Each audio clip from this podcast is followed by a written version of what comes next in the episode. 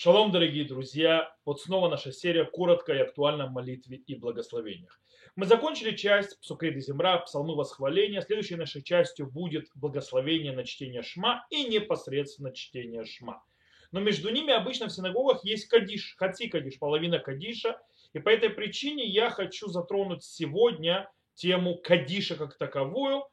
И, может быть, еще э, одну запись мы посвятим тоже вопросам Кадиша. Итак, э, с того момента, как Шхина была ушла в изгнание, то есть как народ Израиля ушел в изгнание, и Шхина ушла за ним, наши мудрецы постановили говорить Кадиш. Кадиш это прославление имени Всевышнего. То есть так это объясняется, так это переводится от слова Кадиш или Кадеш, осветить, возвеличить имя Всевышнего. И поэтому наши мудрецы постановили говорить Кадиш на то, что произошло на сам, страшное осквернение имени Всевышнего, которое произошло со, э, с разрушением храма. И это делается с, э, из ожидания и, в принципе, с молитвой, чтобы исполнить слова пророка Хискеля, который сказал «Вид гадальти, вид кадашти, внадатели наигоим рабим, виду кианиашем». И, увели, и, то есть, и возвеличусь, и освящусь, и, буду, э, то есть, и будут знать меня, то есть, буду признаваем или видим Э, в очах многих э, народов и познают, что я Господь.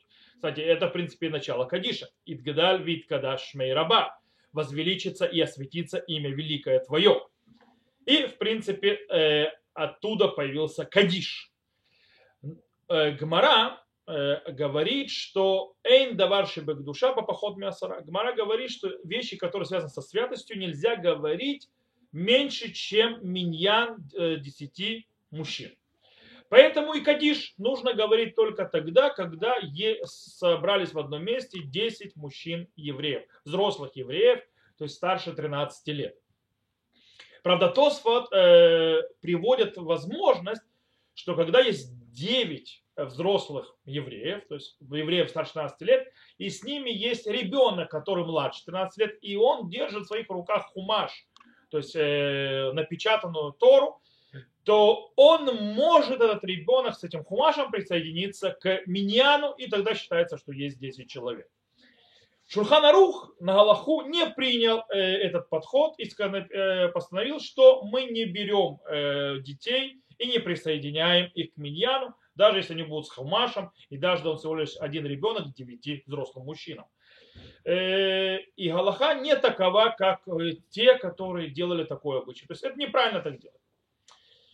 Э, правда, Рама, э, Раби Исрелеш говорит, то есть упоминает, что были такие, то есть были те, кто полагались на этот подход Тосфот э, в безвыходных ситуациях. То есть как мейнстрим в нормальной ситуации это использовать нельзя, и Рома тоже не очень радуется такому подходу брать 9 мужчин, еще ребенка с хумашем. В любом случае, и э, комментатор Шуханаруха и многие-многие галактические авторитеты последнего поколения постановили, что нельзя э, делать так. Поэтому забудем. То есть даже нужно знать, что есть такой был интересный вариант, но нам нужно 10 мужчин. Окей. Наши мудрецы постановили 7 кадишей в день. На чем они базируются? Это они базируются на словах царя Давида «Шева боем гильтиха». То есть, да, Семь раз в день я восхвалял тебя. Дело в том, что каждый кадиш закрывает определенную э, единицу, определенный кусок молитвы. То есть, да, и хидабет филя. По этой причине э, Сукейды земра, псалмы восхваления закрываются э, кадишем, говорится, хади, хати кадиш, говорится половина кадиша, то есть не цельный кадиш, и после этого говорится уже благословение на шма. Таким образом, если есть 10, кстати, еще один закон, что если есть 10 еврейских мужчин, которые начали говорить единицу вот эту вот внутри молитвы, которая несет за собой кадиш, э, то этот миньян, то есть 10 человек, уже обязались говорить кадиш. И таким образом, даже если посреди этой единицы молитвы разойдется миньян, но останется хотя бы 6 молящихся, это называется ров миньян, большая часть миньяна, то они обязаны сказать кадиш в конце этой единицы молитвы, на которой они находились. Как мы сказали, первая единица молитвы, то есть первый кусок молитвы, это псукей де земра, псалмы восхваления.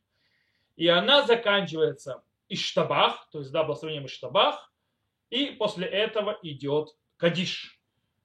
Он требует кадиш миньян. То есть да, нужно 10 мужчин, чтобы сказать этот кадиш, иначе кадиш не говорится, естественно. Теперь, если во время псукейда земра, во время псалмов восхваления были 10 мужчин в одном месте, то есть молились вместе 10 мужчин, был миньян, и потом вдруг как-то разбрелись э, участники миньяна, обычно это не происходит, но, например, и осталось 6 человек, то в этом случае э, обязанность Кадиша никуда не ушла. То есть даже если эти 6 человек заканчивают Псукейди Земра, если они начали вместе в Миньяне, то они заканчивают Псукейди Земра и говорят Хаци Кадиш, то есть это не цельный Кадиш. Э, понятно, что они могут говорить следующие кадиши в молитве через другие, то есть после других а, этапов и единиц молитвы, э, пока у них не будет новый меня. Кстати, следующая э, ступень молитвы, следующая единица молитвы, Ихида Шния, после Сухасади Земра, она включает в себя благословение на чтение Шма, само Шма и молитву Амида, молитва Шмунайса. И это, э, кстати, вот эта вот э, единица делится тоже на два. Она начинается с Бархой Ташема Мабурах, то есть, да, с благословите Госпо, э, то есть Господа Благословенного перед благословением Нашма и заканчивается молитвой Амида. И, в принципе, оттуда идет следующий этап о повторении молитвы кантором до то, что называется Кадиш Кит Кабаль, до цельного Кадиша. Кадиш, прими наши молитвы.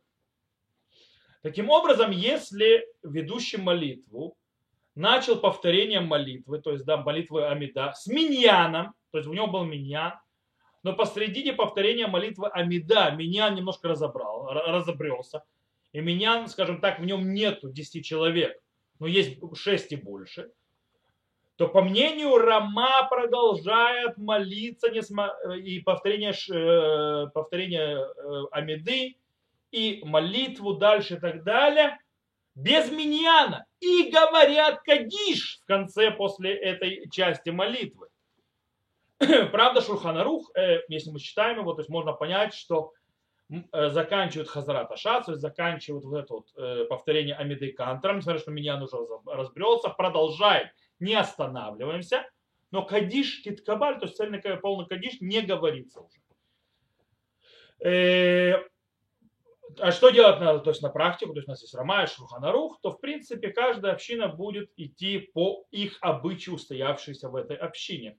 Но нужно знать, что даже многие сефарды э, приняли как обычай мнение Рама, что даже если меня разбрелся, то продолжают молитву и, но был меня, меня в начале повторения шма, э, ша, Амиды, повторения Шмунайсры, э, ведущим молитвой, шацам, то тогда продолжают без меня на дальше молитву вместе с Кадиш Титкабаль, вместе с ценным Кадишем так продолжается. В любом случае, по всем мнениям, э, в понедельник и в четверг, когда да, читают Тору, если нет миньяна, ее не читают.